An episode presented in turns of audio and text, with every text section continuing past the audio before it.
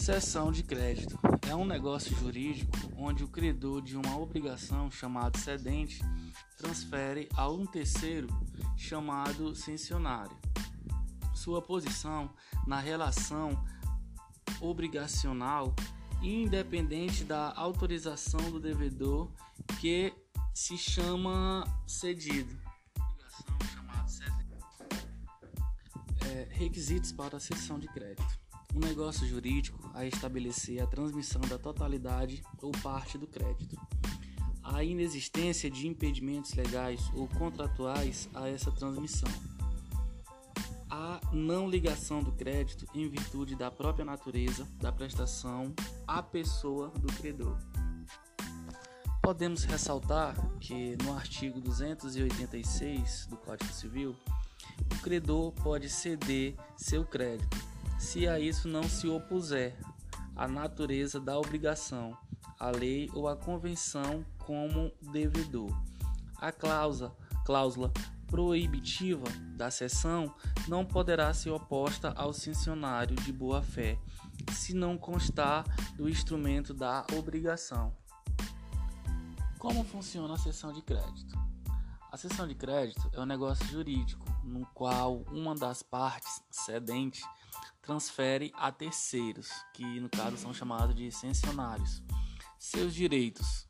O credor poderá ceder total ou parcialmente seus créditos em precatórios a terceiros, independentemente da concordância do credor. É, qual a responsabilidade do cedente na cessão de crédito? Então, na cessão de crédito, a responsabilidade do cedido continuará a ser a mesma paga a dívida, extingue a obrigação. Segundo o artigo 295 do Código Civil, mesmo não estando responsabilizando responsabilizado pela concretização do pagamento, cedente ainda continuará responsável pela existência do crédito. Então, o que, que quer dizer o artigo 295 do Código Civil? É que na sessão por título honoroso oneroso, o cedente, ainda que não se responsabilize, fique responsável ao cessionário pela existência do crédito, ao tempo em que lhe cedeu. A mesma responsabilidade cabe-lhe nas cessões por títulos gratuitos, se tiver procedido de má fé.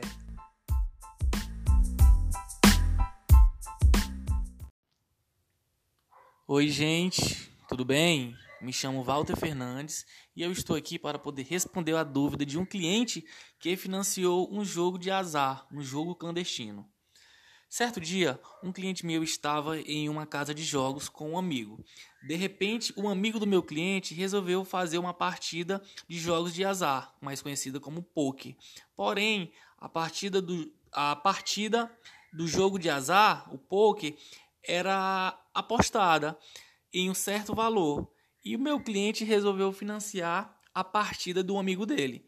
Porventura, o amigo do meu cliente acabou perdendo todo o dinheiro que meu cliente financiou. Aí o meu cliente vai e pergunta: "E agora? O que que eu faço?" Então, de acordo com o artigo 815 do Código Civil, não se pode exigir reembolso que se emprestou para o jogo ou aposta no mato de aposta ou jogar? Essa foi uma pergunta que eu achei bem interessante e resolvi aqui compartilhar com vocês. Obrigações divisíveis e indivisíveis. Os bens naturalmente divisíveis podem tornar-se indivisíveis por determinação da lei ou por vontade das partes, havendo mais de um devedor ou mais de um credor em obrigação divisível esta presume-se dividida em tantas obrigações iguais e distintas quanto os credores ou devedores. No artigo 257 do Código Civil, da Lei 10406-02, é, havendo mais de um devedor ou mais de um credor em obrigações divisíveis, esta presume-se dívida em tantas obrigações iguais e distintas quanto os credores ou devedores. O artigo 257 do Código Civil, ele diz: havendo mais de um devedor ou mais de um credor em obrigações divisíveis, esta presume-se essa dívida em tantas obrigações igual e distintas quanto os credores ou devedores. No artigo 257 existe duas palavras-chave, que são obrigações iguais e obrigações distintas. A obrigação divisível, ela pode ser de um credor e vários devedores, de um devedor e vários credores, ou de vários credores e vários devedores. Um exemplo de devedores: Adriano e Gabriel devem 60 mil para Kerline e Carol, que são as credoras. Então, Adriano deve passar 30 e Gabriel deve passar 30, referente para um débito entre Kerline e Carol. Então, obrigações distintas. A obrigação foi dividida entre partes iguais para cada credor e cada devedor, mas no artigo 257 determina que as ações, além de ser divididas em partes iguais, têm de ser também obrigação distintas. Mas o que quer dizer obrigações distintas? Então, obrigações distintas quer dizer que cada credor somente pode cobrar a parte que lhe cabe, da mesma forma que o devedor somente é obrigado a cumprir a parte que deve. Exemplo: Adriano deve 30 mil para Kerline, e então Adriano deve pagar apenas os 30 mil para Kerline. Já Gabriel, a mesma coisa. Gabriel deve 30k para a Carol. Então a Carol só deve cobrar esses 30k. É, então, as obrigações distintas. Ela quer dizer que as obrigações distintas quer dizer que cada credor somente pode cobrar a parte que lhe cabe, da mesma forma que cada devedor somente é obrigado a cumprir a parte que deve. Então, segundo o artigo 257, quando em uma obrigação divisível houver vários credores ou vários devedores, a obrigação deverá ser dividida em obrigações iguais e distintas, tanto quanto forem os credores ou devedores. Obrigações solidárias ativas passiva. Então, como podemos ver no artigo 264 do Código Civil, ele diz: a solidariedade quando na mesma obrigação concorre mais de um credor ou mais de um devedor, cada um com direito ou obrigado à dívida toda.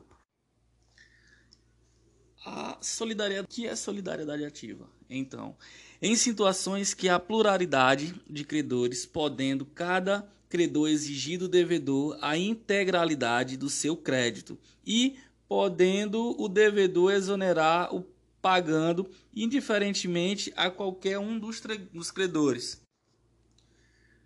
Um exemplo prático da solidariedade ativa. A, B, C são credores de D. Nos termos do contrato, título da obrigação, o devedor deverá pagar uma quantia de 300 mil reais aos credores solidários. Assim, qualquer dos credores a, B ou C, poderá exigir a dívida toda de D, ficando aquele que recebeu o pagamento a distrito a entregar aos outros credores suas quotas partes, devendo exonerar-se com pagamento dos qualquer um dos credores. Esse foi um exemplo prático de solidariedade ativa. Então vamos ver um exemplo prático de solidariedade passiva. A, B e C são devedores de D. Nos termos do contrato, os devedores encontram-se coobrigados solidariamente, solidariamente a pagar ao credor a quantia de 300 mil reais. Assim, o credor poderá exigir de qualquer um dos devedores toda a soma devida, e não apenas um terço de cada um nada impede que um credor acione apenas um de, dos devedores. Então, como funciona a coordenação solidária? A responsabilidade solidária, havendo uma pluralidade de devedores, o credor pode cobrar o total da dívida de todos ou apenas do que acha que tem mais probabilidade de quitá-la. A dívida não precisa ser cobrada em partes iguais para cada um. O devedor que paga total deve receber aos demais a parte que pagou por ele. Para entendermos melhor, vamos ver como funciona, que no caso é o pagamento solidário. Então, o pagamento solidário pagamento parcial de dívida realizado por um dos devedores solidários não libera os demais de liquidar o restante do valor. Diante disso, a defesa alegou que o acordo realizado entre o credor e um dos devedores solidários extingue a, a dívida da relação aos demais.